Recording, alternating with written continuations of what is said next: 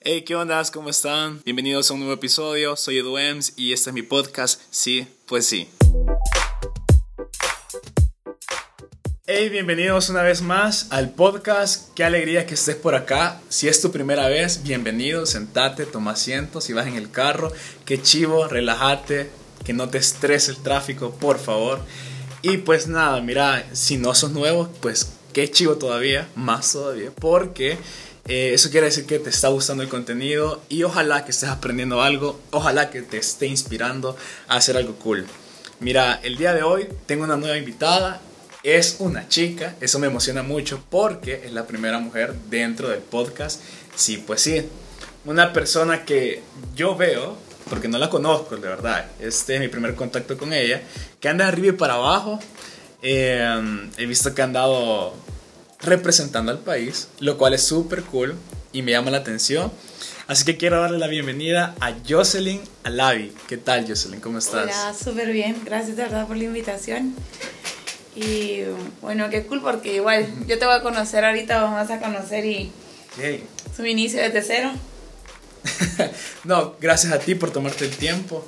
Me imagino que andas de arriba y para abajo, pero qué cool que hagas un espacio en tu agenda. Mira, te explico la dinámica del podcast. Básicamente es una charla entre amigos. Imagínate, siempre lo digo esto para las personas que no están escuchando, pero es súper cierto. Imagínate que estás en tu cuarto con tu hermano, con tu mejor amigo y que estás contándole tu historia de vida, estás contándole qué te pasó un día de estos y cómo has crecido a partir de ello. Entonces yo te hago un par de preguntas y tú te relajas y me cuentas tu historia lo más tranquilo posible. Vaya. Entonces... Si de repente ves que hablo demasiado, me avisas. No, hombre, no te preocupes, mejor de eso se trata. Mira, la primera pregunta creo que es la más básica, pero la más difícil para muchos. Y es, ¿quién es Joseph Alavi? Sí, mira, esa pregunta a veces es bien difícil Ujú. porque uno está construyéndose normalmente. Ujú. Entonces a veces es un poco difícil como decir quién es. Ok. Pero bueno, eh, de lo que sí estoy súper segura que soy es, soy pues una hija salvadoreña. Eh, 100%. 100% Ok. salvadoreña. O sea, por supuesto que yo creo que muchos salvadoreños tenemos ascendencias de otros lados. Ok. Mi apellido pues claramente no es de acá. Eso está más o menos indagando. Ajá. ¿De dónde viene? Es árabe. ah, ok. Eh, mi bisabuelo era de Belén. Qué cool. Sí, súper chivo, súper chivo. Eh, y bueno, soy economista, deportista, con una gran pasión, eh, con un gran orgullo por ser de El Salvador. Y, ay, no sé, no sé, te podría decir tantas cosas Ok. porque, es más, me has agarrado en un momento como, como que ahora Curva. todo el día, ajá, como que todo el día has querido como resolver mis, mil cosas y como como que un momento ando demasiado como apasionada ahorita, entonces te Ya. puedo decir diciendo demasiadas cosas, pero... Vale, mira, me llama la atención que dijiste deportista, pero no dijiste cuál deporte. Ah, ok. Mira, eh, se llama Stand Up Paddle. Ok, eso es nuevo Ese es, para el, mí. ajá, ese es el nombre específico de mi deporte. Ajá. Pero está dentro de la industria y bueno, del deporte del surf. Es como una especialidad del Ok. surf. Es muy nueva. Eh, he escuchado de que este deporte nació como por la gente que le tomaba fotos a la gente que andaba surfeando Ah, o, o era algo más para apoyar el surf. Pero otros dicen que nació en Hawái, otros dicen que nació en Perú con los, con los barquitos de Totoro, creo yo que se llaman. Ah, ya, ya, Ajá, sí. Esos. Entonces, eh, pero hace 6, 7 años comenzó a crecer muchísimo. ¿En serio? Tanto así que se comenzó a decir que era el deporte outdoor con mayor crecimiento mundial. Ah, es cool. Ajá. Eh, en El Salvador ha costado que crezca. En donde está más fuerte es en Europa. Y Ok. increíble porque No todos hay los. playas casi. Porque no hay playas, pero en todos los canales de las ciudades está lleno de gente remando. Wow. Entonces, aquí tenemos las playas cerquitas, pero, pero el surf y el sub creo que están comenzando a crecer. Cuando te digo sub, es la abreviación de stand-up paddle. Ah, ok, sub. Y a veces se puede decir como subsurf, Ok. que ya es la especialidad de, de stand-up paddle, pero en surf. ¿Cuál es la diferencia entre este y el surf? Y el surf normal. Ajá. Eh, bye, mira, te cuento. El surf normal es simplemente la tabla. Siempre vas acostado. O sea, para agarrar la ola vas acostado. Ok. Para entrar al mar, al mar vas acostado. Eh, solamente te paras ya cuando agarras la ola. Ok. Eh, en cuanto al stand-up paddle, es bien chivo porque es, hay diferentes formas de practicarlo. Una es la que yo hago, el subsurf. La otra es el sub race, sub technique. Y está el touring. Que el touring es como, como la gente que aquí se agarra la tabla y se va a remar por todo el lago. Ah, ok, y, y ok. regresan así. Ya. De ahí el sub technique es, es como sub. Bueno, te voy a explicar sub race. Ok, Porque es como un mix. A ver. Entonces sorprende. el sub race es remar distancias, como que, como que una maratón, Ujú. pero remando. Ok. En- parado siempre sobre una tabla bien grande. Ajá. Es como es como de una mano de gruesa. Ajá. Wow, Eh, sí, es, sí es como. bien Sí, es grande. bien gruesa porque es como que tiene que flotar siempre. Ajá. De ahí es de 12 pies, de 12 a 14 pies de, de largo. Y de ancho puede ser desde 22 hasta 31 centímetros. Como la mesa que estamos aquí enfrente. Exacto. Ok. Ajá. Súper. Esta es como la más ancha. Y Ah, quizás hasta la mitad, no, quizás como por acá. Ajá. Lo más, de 22 centímetros, lo más eh, delgadita que puede ser. Ok. Tamaño de un pupitre, digámoslo, para lo que me Ajá, estás escuchando. ajá, ajá. Ok. Lo ancho de un pupitre. Ajá, lo ancho. De ahí, eh, bueno, y el technique es lo mismo de remar distancia, pero lo vas remando con obstáculos en el camino. Ah. Entonces gana siempre quien termina primero como el circuito. Ya. Ok. Y de ahí lo mío es el subsurf, es idéntico a surfear, Ujú. Con la tabla un poquito más grande, depende Ujú. en qué De nivel largo. estás, de largo, perdón, ajá. Eh, casi puede ser, es más corta que una longboard. A veces puede, si estás iniciando puede ser mm, casi igual que una longboard, más larga que una longboard, Ok. que puede andar en 10 pies. 10. Eso es como dos metros, ¿no? Fíjate Yo soy malo, te, diré que soy malo en pies, ajá. Me decís pies y me pierdo. Se creo que la mayoría de salvadoreños nos perdemos Sí, sí, pies. sí, pero yo creo que, Como un poquito más grande la mesa. creo yo que es como este salón. Guau, pues sí, entonces Sí, son como grandecito. tres, no, como dos metros y medio quizás, por ahí. Sí, quizás sí. De por largo. ahí, sí, de sí, largo sí. para. No, sí, esas son bien largas. Y de Wow. ahí están otras tablas que las puedes llevar hasta 6.5, 6.9, Mm, ok. que son tablas ya que uno se para y de verdad que esas tablas andan hundidas, pero vos siempre estás parado. Entonces es bien difícil. Yo la más pequeña que uso es una 7.4 Ujú. por 25 de ancho Ok, y el grosor es de 3.5. ok. ¿Cómo 3 iniciaste? pulgadas, perdón, 3 pulgadas con 5 centímetros. Ok, ya. ¿Cómo, ¿Cómo iniciaste? Porque vaya, yo me pongo a pensar en la idea de que si vives en El Salvador, normalmente ves que está surfeando la gente. Entonces, ¿cómo te das cuenta de ese deporte y cómo empezás a practicarlo si no sabes? O sea, ¿quién Ajá. te enseña, por ejemplo? En este caso, ya estás tú, pero cuando iniciaste, por ejemplo. Mira, fíjate que fue bien chistoso. Esta es la parte larga que, que, no- Ah, ok. que si te aburre. me No, hombre, dale, dale, no hay problema. Mira, eh, bueno, desde que era chiquita, o sea, toda mi vida he hecho deporte. En mi colegio, en la floresta, eh, siempre, siempre estuve en el equipo de básquetbol. Hubo un año que me aburrí, entonces me cambié a voleibol, pero el año siguiente seguí en, en, en básquetbol, entonces fueron como 12 años, 11 años en básquetbol. Ah. Y al mismo tiempo habían días en clases extracurriculares, pero afuera del colegio, que iba a karate, que iba a fútbol, que iba a natación, Siempre te gusta andar de arriba y para abajo. siempre, siempre. Entonces, otras veces es como que con la mesada que me daba mi papi, eh, me pagaban mis clases de equitación, porque esas sí que no me las iban a pagar ellos. Ah, ok. Y bueno, así anduve en miles de deportes, en tenis, de todo, o sea, hice de todo. ¿Y el que más te gustó, además del que estás ahorita? Puchica, equitación, equitación. O sea, básquet fue toda mi vida, Ajá. pero equitación, ¿Qué es equitación? equitación, Yo no sé. no sé, No sé. equitación es montar caballo.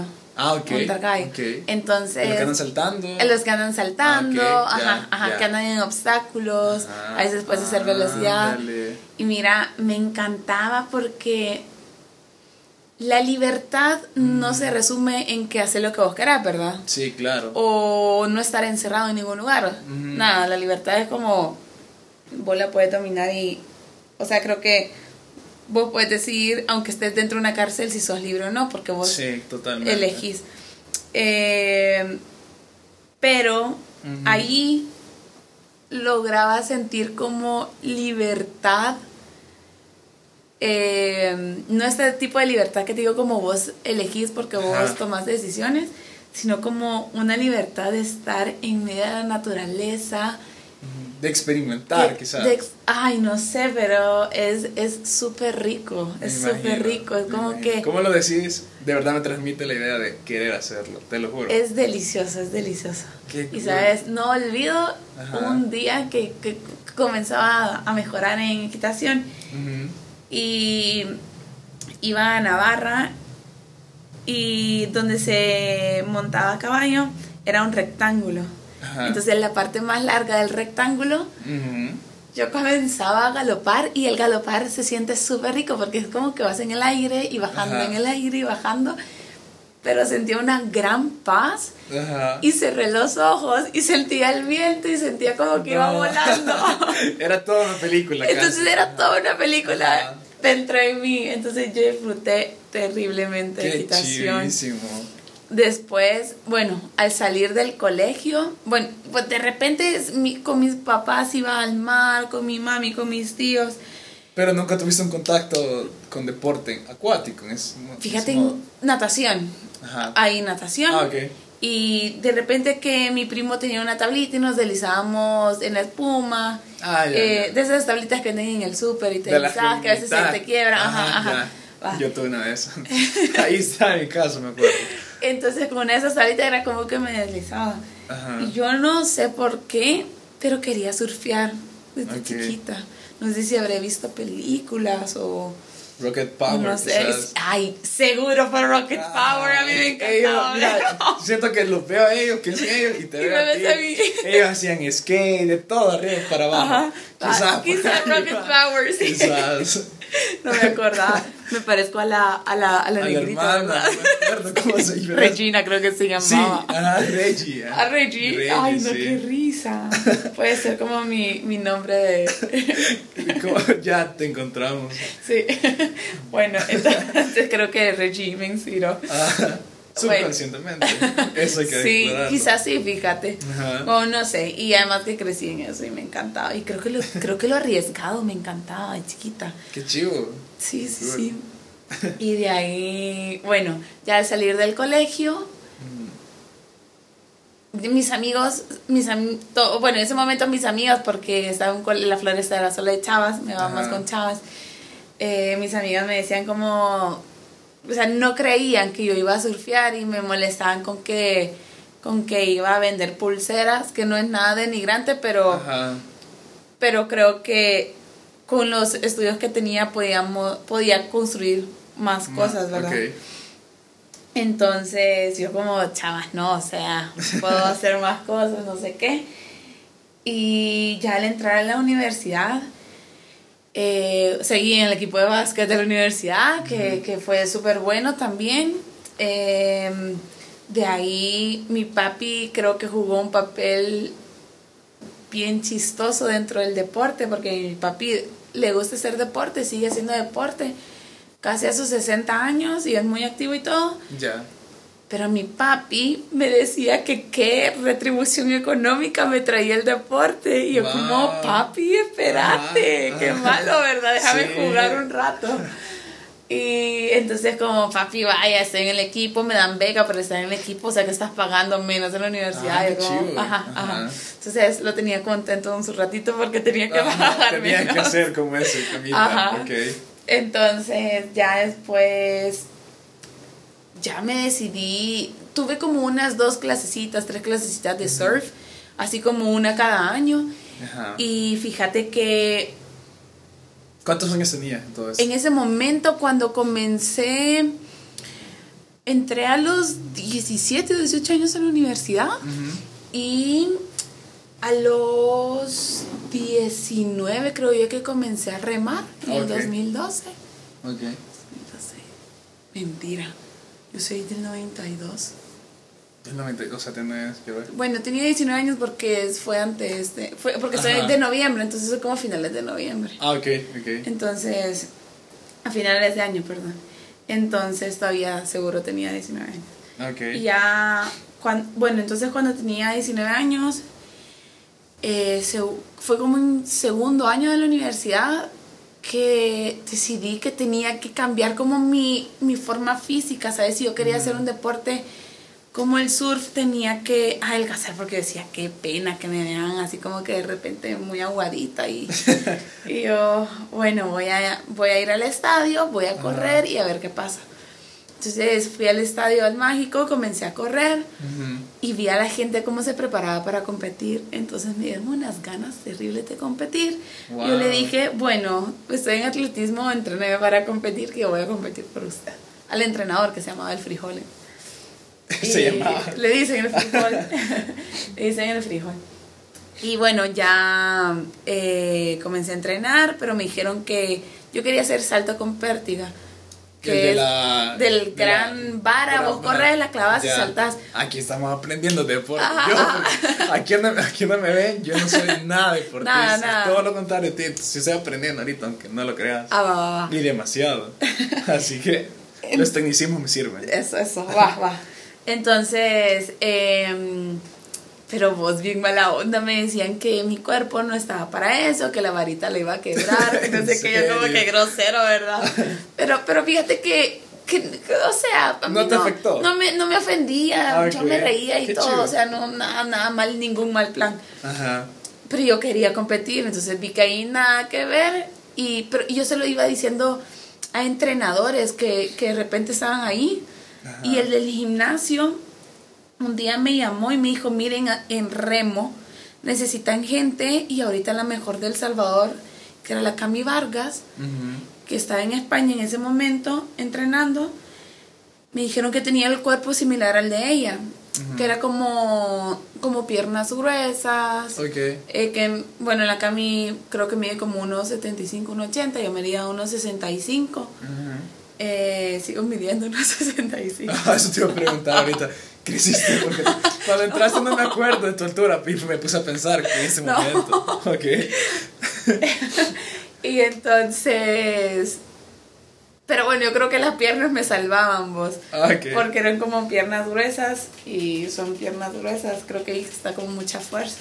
Ajá. Entonces comencé a entrenar en remo y en el primer año... ¿A el dónde se 2000 entrena en remo? Perdón. En el mágico también. También, ah, en las piscinas.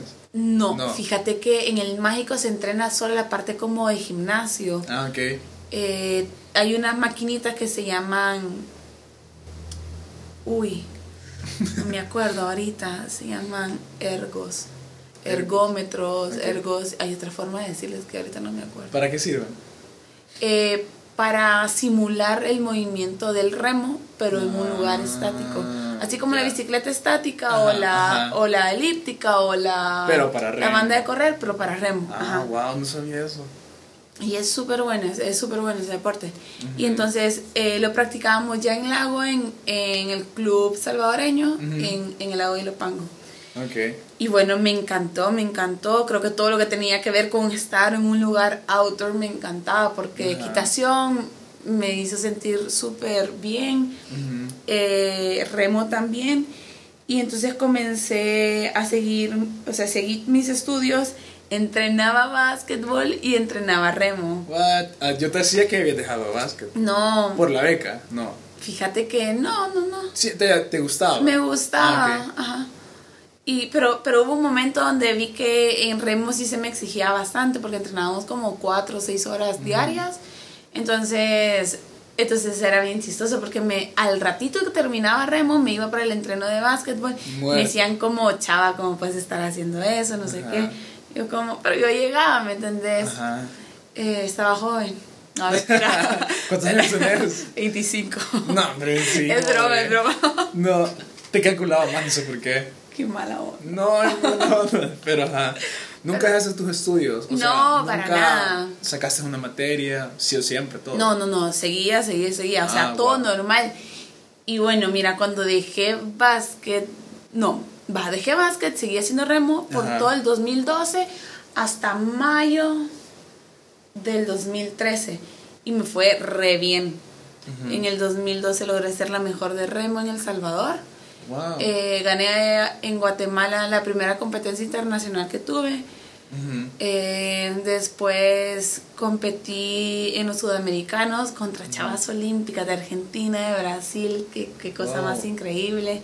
¿A dónde competiste? Eh, fíjate que en Valparaíso, Valparaíso, así es se llama, ¿verdad? en- Sí, sí se llama, pero... Eh, a ver. en Viña del Mar, cerquita de Ah. Viña del Mar. Ya. Ujú.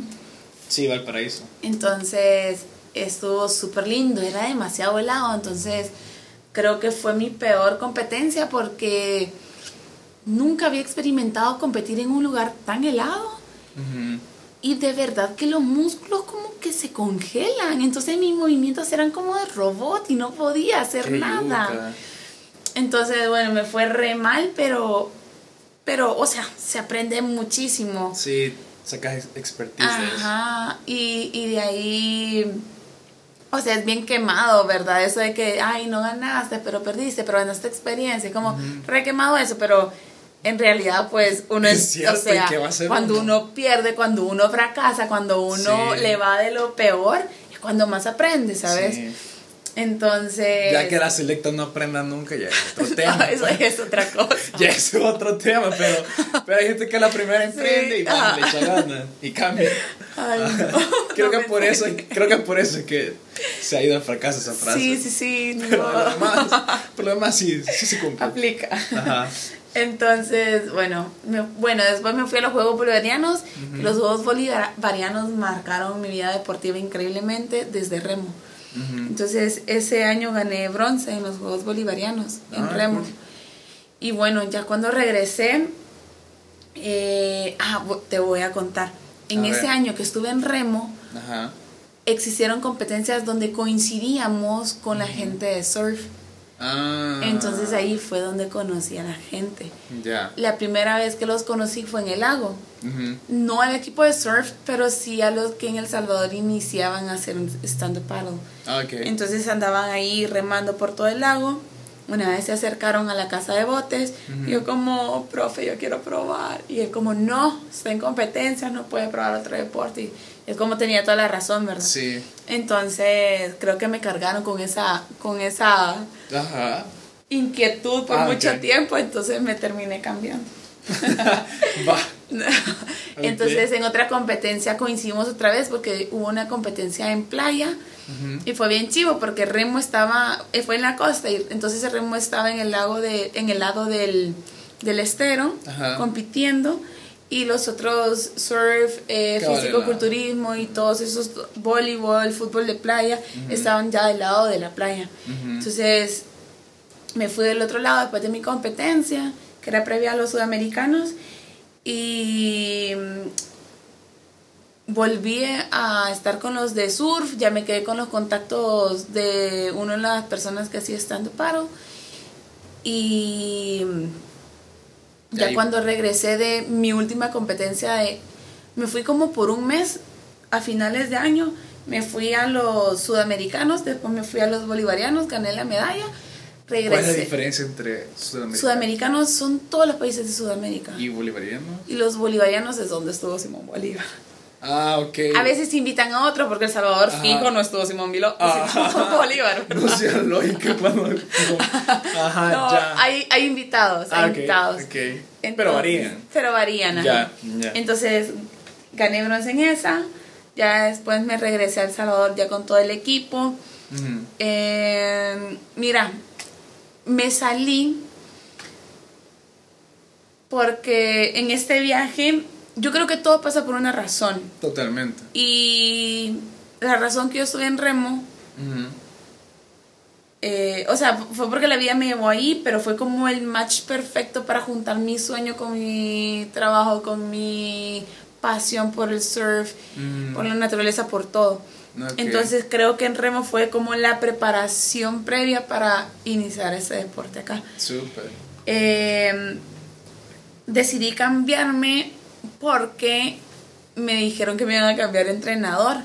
Pero el entrenador de verdad que hace un papel súper importante en el rendimiento de un deportista. Y así debería ser en todo. Ajá, El líder como tal. exacto. O sea, de verdad no sabes qué papel más importante es el entrenador. Sí. Y que te den una palmadita en la espalda mientras estás entrenando te motiva, que te regañe, te motiva, que te consienta, te motiva. O sea, hace un rol tremendo. Wow. Eh, y lastimosamente en este mes y medio de viaje con mi entrenador tuvimos un poco de choques Ajá. que como creo que una persona a veces pues sí tiene que reconocer las cosas malas que hizo, creo que hubo cosas malitas de ambos lados. Ajá. Yo pedí disculpas porque de verdad que hubo un momento en los entrenamientos hay demasiada adrenalina como desbordando en la gente. Sí, Entonces me había ido mal en los sudamericanos, después estaba entrenando en los bolivarianos, eh, estaba entrenando. Ajá. Y entonces mi coach me gritó y yo de verdad que yo estaba muy frustrada entrenando porque yo quería dar más y más y más y estaba frustrada. Entonces fue como el tercer grito de mi entrenador como dale y yo como espérese, déjeme. Le grité. Yo como qué pena, se me salió, o sea, yo no soy una persona así, ¿sabes? Yo soy Sí. súper alegre, Sí, no te respeto así, muchísimo a la gente y pero de verdad en esa adrenalina del momento se me salió se molestó muchísimo conmigo el entrenador. Y pues bueno ya cuando vine a El Salvador ya pedí disculpas porque pues sí había Sí. que reconocer que uno había hecho mal. Lastimosamente creo que pues sí a veces cuesta perdonar Eh, Wow. creo que le costó perdonar Ahí salió la espinita. Perdón. No la tiro. No, mentira. No creo que nos esté escuchando tu entrenador. Vale, Tu ex entrenador. Entonces, bueno, o sea, y es normal, pasa Sí. toda la gente y, y, Y y no guardo ningún rencor, ajá, no, no, nada que ver. Sí. Entonces, pues me dijo como Eso que- te motivó. Eso, eso, eso, sí, en realidad. Fue como, eso fue. no. No. es como que me motivó como, yay, me peleé, vámonos de acá. No, claro. pero, no. pero fue así como, bueno, es el momento de renunciar, Ajá. de dejar de iniciar algo nuevo. Ajá. Entonces, Y le escribiste o le llamaste a los que habías conocido antes. exacto. Entonces, Ya. mira, me despedí de todos ahí en la federación, les agradecí, pedí disculpas. Eh, a mi entrenador, eh, quedé a las órdenes siempre, quedé, quedé, quedé súper bien. Sí, dejaste Eh, las puertas. ajá, dejamos las puertas abiertas. Eh, y ya, al día siguiente comencé a entrenar ya en el Ah, Tunco. sí. ¡Wow! ¡Qué Y- luto hubo! Sí, ah, no, o sea, de verdad que No, no, sí. hubo ningún luto. Eso veo. Y bueno, comencé a entrenar y como ¿Ya ahí cuántos años tenías? ahí tenía... ¿Vos? 23, ¿no? No, 20. 20. Sí, sí, sí, tenía Yo 20 sentí que había pasado 3 no, años. ya. es que te conté demasiado. Fue, es que en un año pasó demasiado. Ah, ya, ya. Y, y bueno, ya. Ibas al Tunco. a. Entonces ya iba al Tunco a entrenar. ¿Cada cuánto ibas al Tunco? Fíjate que cada cuatro. O sea, siempre he estado yendo como cuatro veces A la a semana. la semana.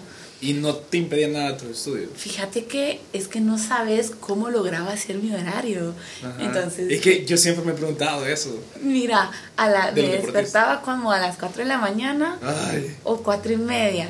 wow. A las cinco y media ya estaba en el mar, ya con el entrenador, se llamaba Jorge Domínguez, que ahorita anda por Qatar trabajando. Y Qué cool. Súper chivo. Y, y entrenaba, mi mami me acompañaba porque le daba miedo, ¿me entendés? Como en ese Mm. momento el tunco, Sí. que de repente se tenía mala, mala imagen, creo que va cambiando poco a poco. Eh, mi mami no me dejaba ir, o sea, sola. Y, y pues sí, se lo agradezco, siempre me quedó muchísimo. Y bueno, entonces comenzaba a entrenar, pero ellos decían que yo iba a ganar oro en race, sub race. Yo como, vaya, pues si ustedes dicen, sigamos con lo mismo del remo. Ajá. Y bueno, lo seguimos haciendo. Primera competencia, otra vez en los Juegos Bolivarianos. Y todo el mundo era ilusión, yay, yay, yay, va a ganar en oro, race. Ay, como boom, último lugar. Ouch. Yo como, yo como, ups, perdón. Son mucho mejores de lo que esperaba. Ajá. Y después fue en Perú. Y después pensé como, bueno, ya no hay presión. Mi otra competencia era en subsurf. Ujú. Y pensé justamente como ya no hay ya no hay nada que perder porque la mayor esperanza Ah, estaba en Super Race y ah. ahora voy a disfrutar y voy a hacer lo que me apasiona, que era la ola, que era surfear en la ola. Ajá. Entonces, no sé por qué en ese momento me gustaba más subsurf, Ujú. aunque lo que esperaban era que andara en Race. Y entonces entré a competir en subsurf, éramos como cuatro chavas y ya final directa y pues nada, vos, en los últimos creo que 10 Qué segundos. mexicano. Ah, Qué mexicano. ay, perdón. No, no, no soy. Como en los últimos 10 segundos te había agarrado una ola. Ajá. Y mira, había agarrado una ola en los como en el último momento. Ajá. Y la ola, o sea, agarra la ola, te aleja la, la ola, te lleva hasta cerca de la orilla Sí. y, y vos tenés que regresar remando hacia donde se agarran las olas. Entonces era como los últimos segunditos para ahí mismo donde me hubiera dejado la ola, tenía que agarrar otra ola. Ya. Entonces, Apareció. entonces vos, yo te voy a, decir, te voy a, te voy a ser súper sincera, como que de repente, eh, yo sí creo como en los ángeles custodios. Entonces yo, mi ángel custodio se llama Marito. Ok. Entonces yo le decía a Marito, chavo, yo no sé cómo va a hacer, pero aparece una ola aquí enfrente, por favor. Entonces yo no sé qué, qué pasó, pero apareció la ola enfrente de mí Ajá. y la agarré vos. O sea, la agarré y yo ya iba en la ola y se escuchó el pip, como que ya finalizaba. Ajá. Pero como yo ya la había agarrado con toda la ola, y con esa ola saqué a la chilena y yo gané la medalla. Wow. Y fue así como, o sea, hubieras visto la, la cara De mi entrenador de olas, fue así como, como, a la de dónde salió esto, ¿verdad? y no se la creían y estaban súper alegres porque Ajá. todo el equipo de surf, la nueva era la que se había ganado la medalla y los otros no habían ganado nada. Yeah. Fue así como, re- o sea, rescató el equipo. Sí. Fue súper cool, fue súper cool esa experiencia, muy feliz, ya regresé. Cuando regresé a El Salvador, Se armó más todavía. se armó porque un amigo que trabajaba, bueno, trabaja en Coca-Cola Company. Ajá. Entonces en ese momento le tocaba estar aquí en El Salvador y él hacía lo mismo que yo, pero en, en olas. Ok. Y, o sea, en subsurf. Ajá. Y yo olvidé desde ese momento sub race y me enfoqué en solo, solamente subsurf. Ujú. Y me dijo, ¿y por qué no veis sponsorship? Y yo como... O ¿Y sea, de dó- no sé, ajá, ¿y de dónde? Yo si no voy sé, iniciando... ajá. Y yo ya había tenido esa idea, pero en remo. En remo Ajá. iba a ser un tremendo reto, porque remo aquí en El Salvador poca gente lo conoce, poca gente lo hace. Sí. Surf ya es más gente. Pero como estaba iniciando, todavía no tenía la idea de pedir patrocinio, ¿sabes? Ajá. Entonces, pero él, argentino, viniendo de Coca-Cola Company, co- ¿Cómo que no? Ajá. ¿Cómo no, verdad? Entonces le hice caso, hice la solicitud por escrito, se la envié, se la di. Eh, él metió la solicitud en Coca-Cola Company. Al mismo tiempo toqué como otras puertas en personas que yo sabía que trabajaban o en la Constancia o en Coca-Cola Company. Ya. Pero José María y los de la Constancia seguramente lograron hacer mil cosas ah, internamente y me comenzaron a apoyar. O sea, como a los ocho meses de haber iniciado, ¿sabes? Qué chivo. Y desde el 2014 eh, Coca-Cola Company y la Constancia me patrocinan con Powerade. Ya. Y bueno, ahí comenzó como todo este hobby, Ajá. toda esa ganas de competir. No se se transformó más, ya en algo, ajá, como ya se transformó cool. en algo muy serio para mí y porque ya no implicaba solo competir o Ajá. divertirme, sino como, ok, ya estamos serios, vamos a, a representar a El Salvador y además vamos a representar marcas que están acá dentro en El Salvador y bueno, y Powerade que está afuera también, ¿verdad? Que es Sí. internacional. Entonces... Lo hacen más chido. todavía. Ajá, la hace más chivo todavía. En el 2016, bueno, rapidito, te cuento en el 2000, eso fue 2013, 2014, por supuesto que seguía compitiendo aquí en El Salvador. Hubo un año que y compito, compito en realidad solamente contra hombres, porque aquí en El Salvador solamente, mu- solamente hombres lo practican y yo Ya. de mujer. Y yo, dice. Ajá, y yo. y entonces, em, ¿Por qué no lo practican las mujeres?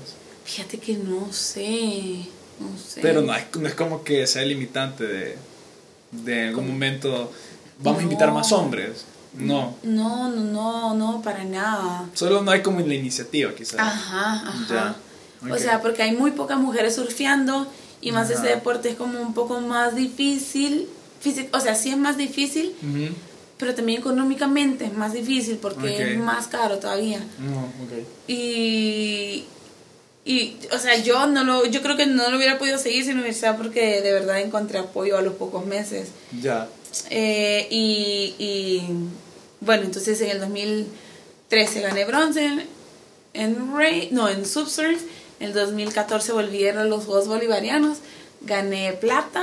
Ujú. Y en 2015 no hubo Juegos Bo- Bolivarianos, Ajá. porque es como que dos años sí, uno se descansa y dos años otra vez. Ah, ya, ya. Entonces, en el 2016 hubo otra vez Juegos Bolivarianos y estaba súper nerviosa porque era como que no puede ser Aquel posible. show. Ajá, era como, era como, no, no, no, era como, primer año bronce, segundo año fue plata, Ah, ya, ya. un año de descanso y era, o sea, de descanso en los bolivarianos Ajá. y era como, ahora toca ahora, en realidad no puedo regresar salvo alguna plata o peor con un bronce. Ajá. Era como, o sea, es que voy por el oro porque, Voy porque por- ya no hay más que otra cosa que apuntarle, Ajá. ¿verdad?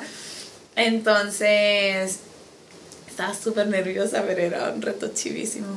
Y lo logré, fue, fue súper chivo. Estos Juegos Bolivarianos fueron en Chile.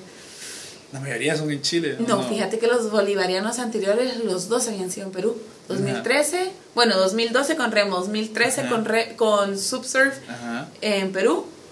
O sea, ya dos años en Perú, otra vez fue en Perú en el 2014, Ya, ahí se 2015 regresa. nada, 2016 fue Chile. Ya, ok. Entonces, Ya conocí el agua. entonces ya conocía mm, El abuelado. El abuela, el abuela, Ahí ya está. conocía el abuela. Eso es la clave. Y ya tenía mi wetsuit, yo ya me sentía como, ya conocía bastante las competidoras, ya las tenía ahí como medio tanteaditas. Y, y al mismo tiempo, fíjate que en el surf no creas que es muy físico. Ajá. Sí es bastante físico el deporte.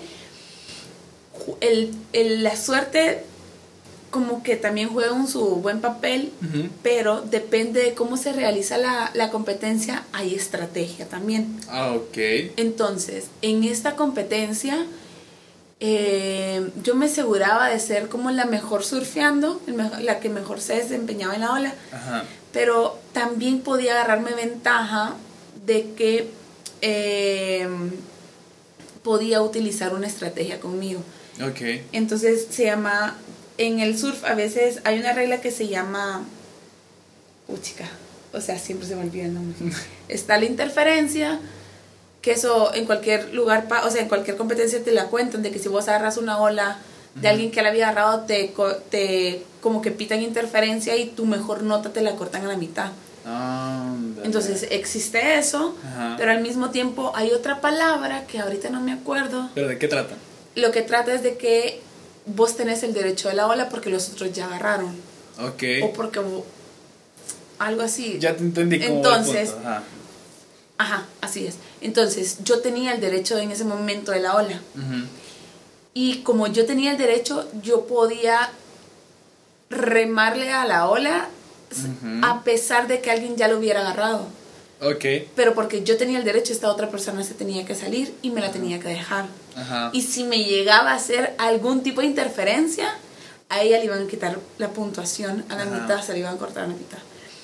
Y no fui tan abusiva de metérmela en una ola, no, para nada. Ok. Sino que yo estaba posicionada de tal forma de que yo era la primera que podía remarle. Ajá. Entonces comencé a jugar una estrategia de que es como que estaba marcando a la otra persona. Ajá, ya te entendí. Entonces, si venía la ola, quien la podía agarrar era solamente yo.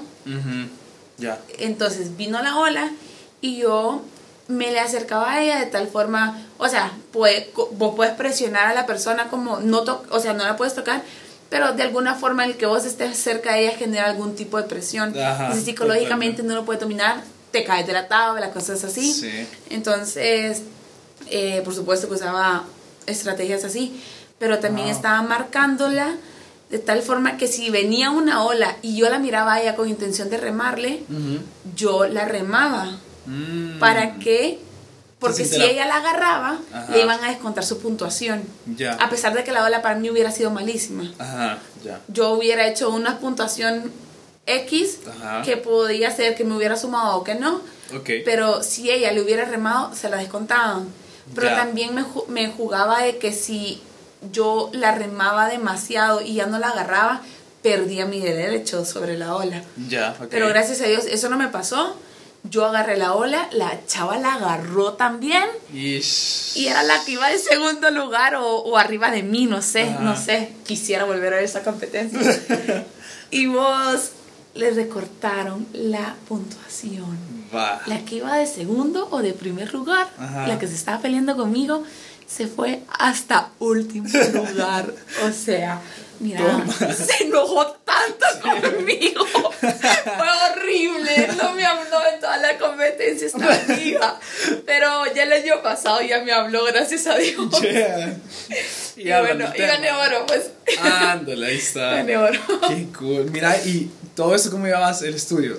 ¿Ya te había Ah, graduado? perdón, me pasé a otra cosa, ¿verdad? No, no, Bueno, no, tranqui. No, no, no, no me había gra- graduado, me gradué hasta... Bueno, O sea, siempre- egresé siempre en el vas. 2016, Ajá. me gradué en el 2017, Ah, el año pasado. ajá, el año pasado. Ajá. Y bueno, lo que hacía, entrenaba antes de las 8 de la mañana, a las 9 de la mañana entraba a trabajar, Ajá. trabajaba de 9 a 4 y media. Trabajabas, Eh, fíjate que estaba en una fundación que se llama Actúa. De ahí nació la iniciativa que tienes ahora, ¿no? De ahí nació Porque, según tu Instagram, lo tengo. Tengo mi laptop aquí para, Ah. para que no se parezca tan stalker, ¿verdad? Eh, tenés una fundación, tengo entendido, y se llama Mar de Sueño. Mar de Sueños. Pero vamos a llegar ahí. Ya vamos a llegar ahí. Eh, bueno, un rapidito te cuento. Ajá. Siempre en el colegio crecí con... Te puedo decir que fueron como dos pasiones en, en, ese, en esa etapa de mi vida. La pasión de ayudar a la gente y la pasión deportiva. Ya, qué chido. Eh, y así fue como elegí estudiar economía, porque yo decía, al, en el lugar donde voy a tener como mayor poder de decisión para ayudar a la gente es en UNICEF. Me metí a la página de UNICEF, que era lo que ellos necesitaban para, para qué era, qué buscaban ellos para tener empleados y decía Ajá. doctor, medicina, eh, perdón, decía medicina, economista, no sé qué, psicólogo, no sé qué. Eh, entonces yo decidí economía, Ah, justamente por eso. Y bueno, eh, entonces de verdad que tengo como Como ese espíritu. una, ajá, un espíritu de muchísimo ayudar a la gente. De eso se trata. Ajá. Y pues entonces estaba trabajando en la fundación. Entraba a estudiar a las cinco y media, entonces tenía como una hora ahí como para hacer mil cosas. Y salía a estudiar a las nueve y media de la noche. Entonces ya llegaba a mi casa a las 10. Este momento que no sé cómo estudiaba. Creo que me despertaba todavía más temprano antes de irme al entreno. Porque si Tipo soy... tres, entonces. Ajá, tipo 3, tipo 2. Sí, así hacía, fíjate, me acuerdo. Porque soy mala como para desvelarme por las noches. Ajá. Entonces, de repente, si me ves en alguna Todo fiesta, puede ser como que esté así como durmiéndome en la fiesta. Pero ya para despertarme, en ese momento era súper buena. Sos, ajá. Ahorita me cuesta Sos un todo poco, lo pero. contrario a mí, ya vi. Sí, o sea, yo no puedo. Ah. Madrugadora, yo no. Vos preferís en la noche. Sí, yo Ay, prefiero no. desvelarme y. Porque en las mañanas me arranco. Pero bueno, esa es otra cosa. Mira, bueno, y entonces ya. Bueno, así fue, así fue. Ajá. Y, y en remo no podía trabajar porque eran demasiadas horas de entreno, era como 6 horas, 5 horas de entreno. Sí. Ya estando en, en Subsurf ya podía trabajar, Ajá. trabajé en la fundación, hice pasantía en Grupo Roble que me encantó, lo amé. De ahí estuve trabajando en el 2000, die- finales de 2016. Ah, bueno, en el 2016 se unió otro patrocinador A ver. que es Aves, la. Asociación de Avicultores. Yeah. Mira, y de verdad, bueno, el Comité Olímpico siempre he sido atleta del Comité Olímpico y atleta de la Federación de Surf. Entonces, vos vas viendo de verdad cómo, cómo todos los patrocinadores que se van uniendo van haciendo un match perfecto. Y el match perfecto entre Powerade y Aves fue lo máximo. Yo no creo que sin ellos hubiera podido ganar la medalla de oro, ¿sabes? Entonces fue increíble el impulso que, que un nuevo patrocinador se me hubiera unido. eh, y especialmente ya tenía como muy cuidada la parte de la hidratación, pero ahora también la parte nutricional en cuanto al pollo y el huevo me estaban cuidando muchísimo. Entonces, eso me ayudó miles. Y e hicimos un campamento de surf and surf en ese año. Qué vino, vino un entrenador de surf de Estados Unidos y de Costa Rica. Ajá. Mm, Estuvieron, como yo era la que lo organizaba con mis patrocinadores y con la y con Comité Olímpico, entonces pasaba todo el día en el mar. Me puse bien negrita, bien cool. pero, pero, o sea, viví en el mar toda esa Ajá. semana y cuando llegaban a entrenar por las mañanas los de la selección con el entrenador, Ujú. yo entrenaba también, pero por las tardes, antes de que vinieran como los niños de los colegios que se habían inscrito también, Ya. yo comenzaba a entrenar con, con el coach que, estaba, Ajá. que había venido. Me ayudó muchísimo, íbamos a otras playas, me ayudó increíble, fue lo máximo. Y creo que, o sea, eso fue como definitivo para ganar la medalla. Ajá. Y eso me llenó de más confianza, ¿sabes? Para, para estar en la, en, la, en la competencia donde gané el oro. Qué cool. Y qué a partir cool. de eso, pues pasó el siguiente año que me nombraron embajadora de marca país de Así vi, Salvador. vi, marca país, qué Sí, cool. O sea, entonces- estoy hablando con una embajadora, wow. Sí. qué chivo. Pero ¿y máximo. cuándo nació Mar de Sueños? ¿Cómo Mar de- nació? Bueno, Mar de. Sueños.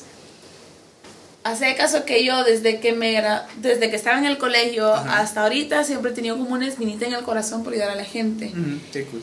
Entonces, eh, con una amiga teníamos esa iniciativa de iniciar una fundación entre las dos. Eh, no lo logramos hacer entre las dos, pero, pero, Pero era digamos- como que yo tenía la espinita, entonces sea como sea, yo la iba a hacer, ¿sabes? Sí. Entonces yo lo estaba aprendiendo todo, lo estaba escribiendo, estaba viendo cómo lo desarrollaba, cuando de repente un amigo que estaba estudiando en la SEN me dice, mira, Colocha, porque me dicen Colocha, mis amigos, dicen Colocha, necesitamos un proyecto social. Ya un año le había dado un proyecto social de, de otro lugar donde yo estaba haciendo proyectos sociales. Y ese año que me preguntó otra vez fue así como, mira, Alitos, yo ahorita de verdad que no tengo otro proyecto social a menos que te quieras arriesgar a ser el que yo estoy construyendo. Me dijo, dale, pasátelo, no sé qué, suena bien chivo. Lo pasaron, lo pasaron en la cátedra, eh, lo aprobaron, gracias a Dios. Y era, así fue como inició Mar de Sueños, como un proyecto de cátedra. Entonces lo, se hizo se hizo un día de prueba piloto en, en, en el mar. ¿En qué consiste Mar de Sueños? Mar de Sueños. Mar de Sueños es, bueno, es un emprendimiento social que busca inculcar valores, virtudes e ideales altos Ok. en los niños de las zonas costeras. Ok. Eh, y el eslogan es abriendo horizontes, como llevarles mayores oportunidades a los niños. Ya. Y lo hacemos por medio de la educación y el deporte como un canal para llenarlos de esos valores que son como esos soft skills que te diferencian ya a la hora de buscar un trabajo. Ya. Y que son lo más importante ahora. Y es lo más importante ahora para Sí. ser contratado. Entonces, em, pues nada, les encantó. Eh, hicimos la prueba piloto, hicimos, la- normalmente es una hora de, de presentar un video, de discutirlo en una forma grupal. Ajá. Después tenemos una hora de deporte, la mayoría de veces son, es surf. Yeah. Eh, y después otra hora donde merendamos, pero también al mismo tiempo los niños eh, beneficiarios están con un, un voluntario. ok. Entonces el, está un voluntario para un beneficiario Ok. y comienzan a desarrollar muy personalmente el, el tema, el valor o la virtud que se Ok. está desarrollando en ese día.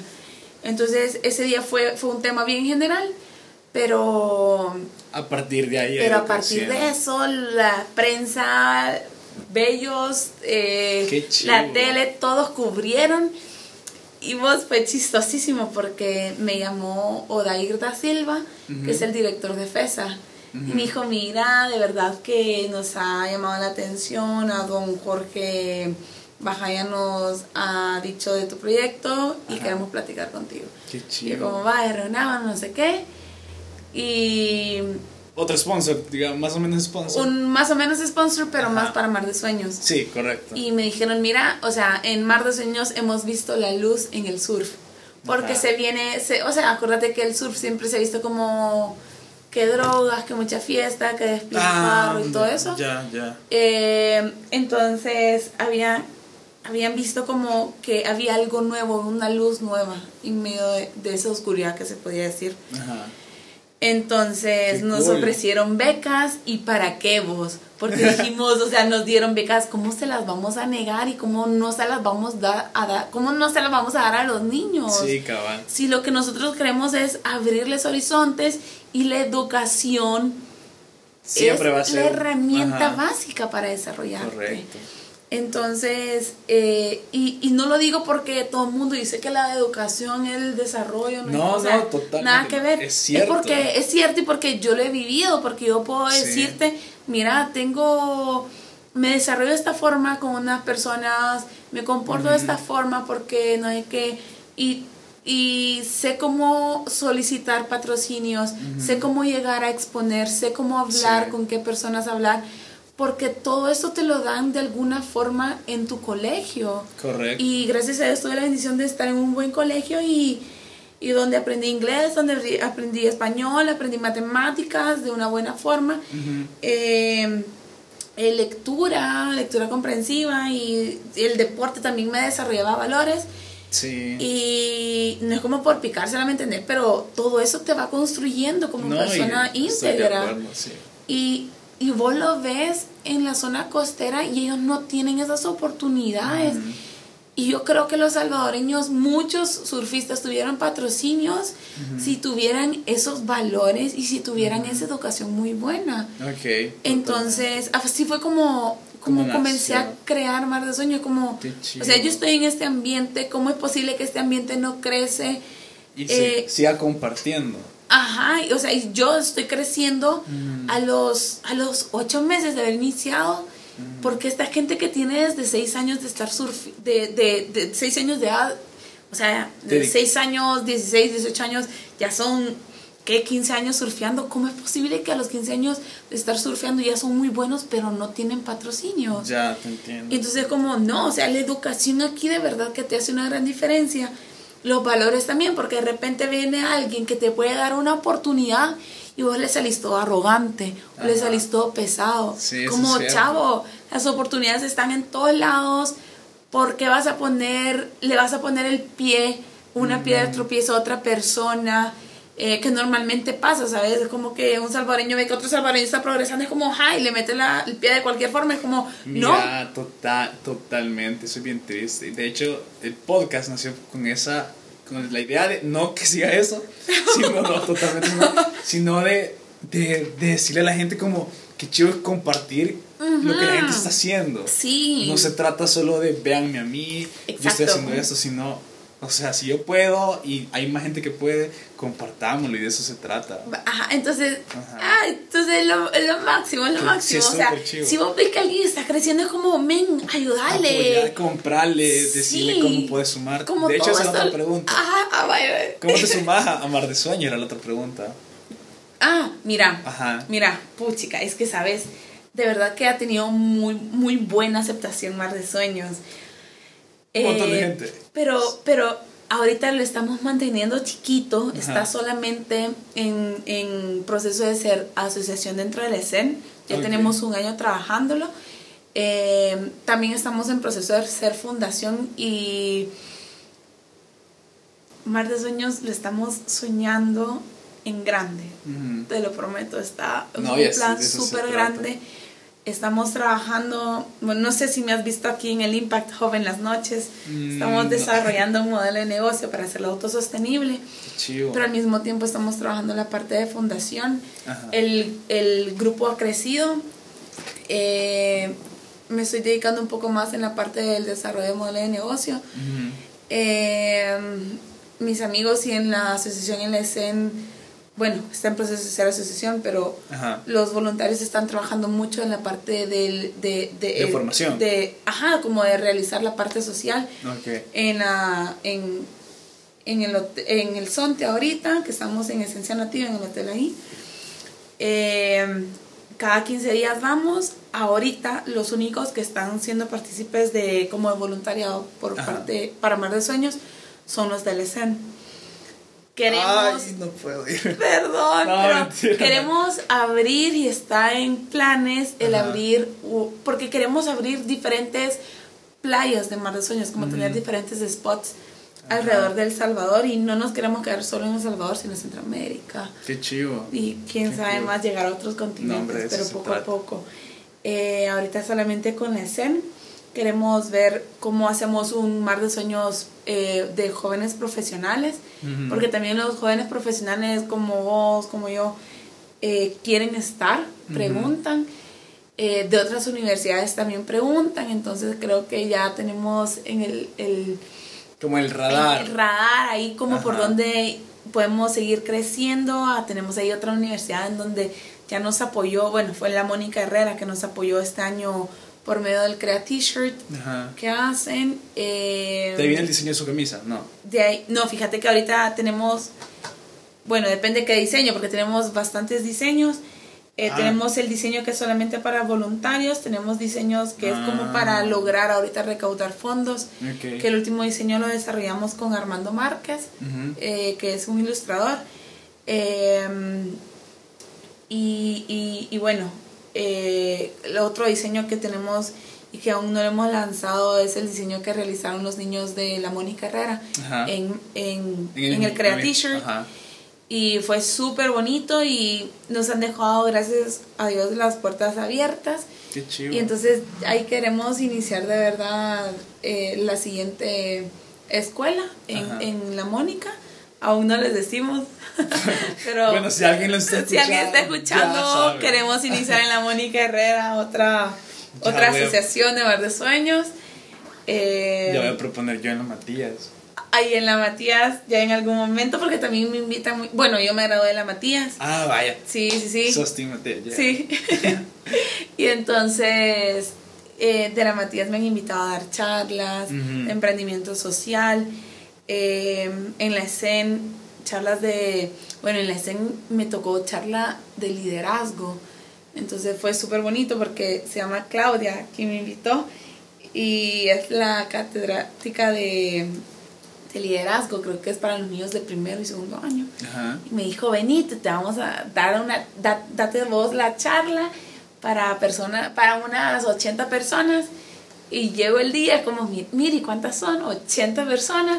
De repente entro y eran las, no sé cómo les dicen ahí, pero no sé si son aulas magnas, no Ajá. sé cómo les dicen, pero eran dos aulas donde todavía habían separado, o sea, las dos aulas las separan con unas puertas cor- Ajá, unas hoy las paredes habían quitado. Las habían quitado Ah. todavía para que tuviera, estuviera más Sí, gente. sí, y- toda la gente, Entonces, o sea, de 80 pasaron a ser 200 personas, ¿verdad? Qué chivísimo. Entonces, increíble, estaba sudando terriblemente, Me pero.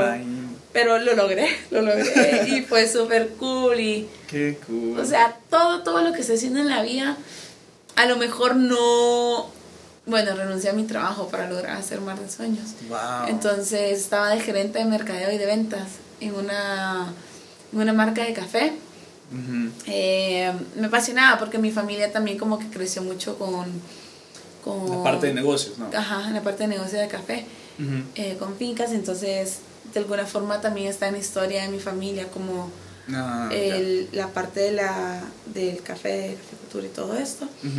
Entonces estaba muy alegre haciéndolo, pero me nombraron embajadora de marca país, que, que es como que para que todo el mundo sepa, es, un, es estar de marca país, embajadora, Sí. como muy, porque uno quiere, no porque te están pagando. Sí. Entonces, o sea, no, no te pagan, sos porque de verdad te sentís orgulloso de cómo se está representando El Salvador y crees en El Salvador, por eso mismo estás en marca país como embajadora. Entonces, eh, Dejaste eso dejé y- mi trabajo y me comencé a dedicar A lo que te gusta. O sea, tampoco me, me gustaba el otro, pero, Pero- pero, pero- logré fusionar mi carrera con la espinita de ayudar a la gente, más en mi chido. ambiente donde estaba yo creciendo, que era el deporte, especialmente en el surf.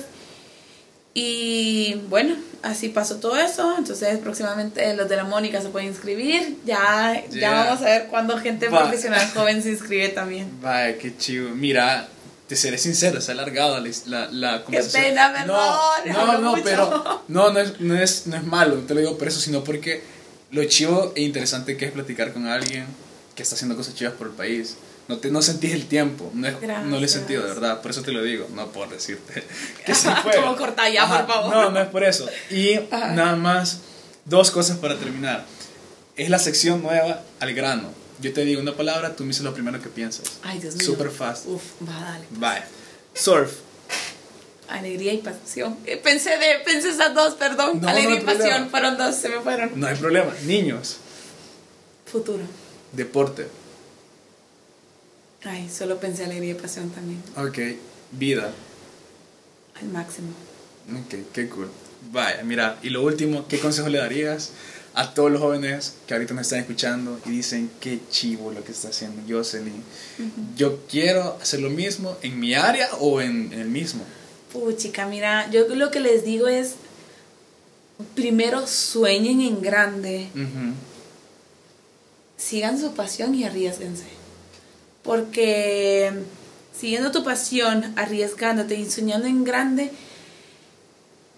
vas a encontrar ser feliz en la vida. Ujú. Eh, o sea, uno tiene que, por supuesto, cubrir diferentes aspectos de tu vida, como la parte espiritual, la parte física, la parte Sí. eh, emociones, todo tienes que trabajarlo, pero, pero laboralmente creo que ahí encontrás una alegría y, y ahí es donde dicen tu trabajo ya no es trabajo, sino es sé qué, te gusta, no sé qué, entonces ya no trabajas, sino que disfrutas y Sí. creo que es cierto y por más pesado que sea, Lo hace, ¿me entendés? O sea, yo no estoy viniendo al Impact Hub porque me sobra el tiempo. Sí, lo hago porque me apasiona lo que estoy haciendo y porque creo y porque sueño Ok. y porque me chido. estoy arriesgando mucho. Y de eso se trata. pero, pero sí, o sea, arriesguense, sueñen y luchen con pasión. Qué cool. Que me alegra, de verdad. Muchísimas gracias por estar aquí. Verdad. lo máximo. Eh, ojalá que, que todos los que nos escuchen de verdad se inspiren y aprendan. De eso se trata el podcast. Y qué chivísimo es sumar un episodio más con la primera mujer aquí. ¡Yay! Y que está haciendo cosas increíbles por el país. De verdad, eso es lo máximo. Mil gracias. Muchísimas gracias por escucharnos y nos vemos en el próximo episodio en Sí, pues sí. Adiós. Bye.